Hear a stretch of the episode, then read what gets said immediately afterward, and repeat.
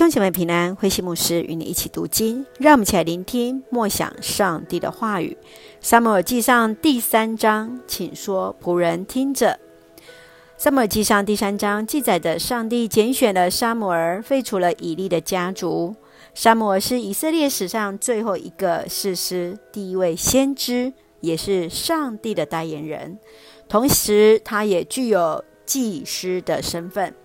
撒母耳更在上帝的指示之下，膏立了以色列前两个君王扫罗和大卫，带领以色列人从黑暗的士师时期进入君王时期。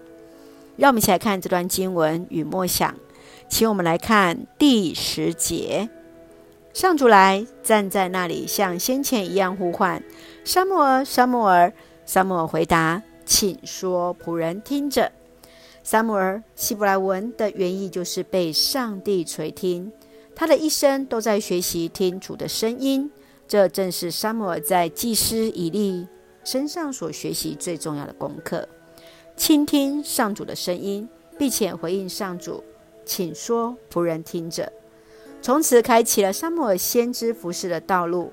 他的一生都有上主的同在，所说的话都来实现。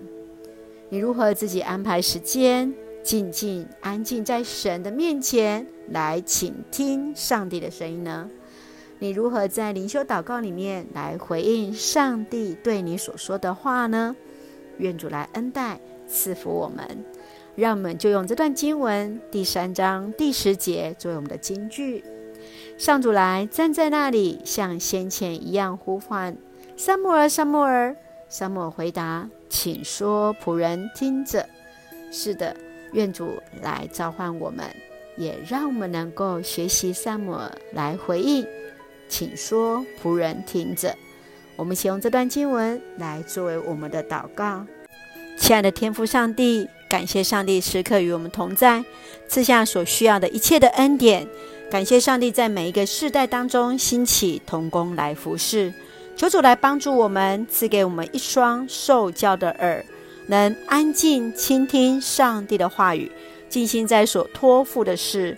让我们都有一颗愿意的心，为主你所用，一生与主同行。赐福我们所爱的教会与弟兄姐妹身体健壮，灵魂兴盛，恩待保守我们所爱的国家台湾，成为上帝你恩典的出口。感谢祷告是奉靠主耶稣的圣名求，阿门。弟兄姐妹，愿上帝的平安喜乐与你同在。让我们一起学习倾听上帝的声音。感谢主，上帝与我们同在，大家平安。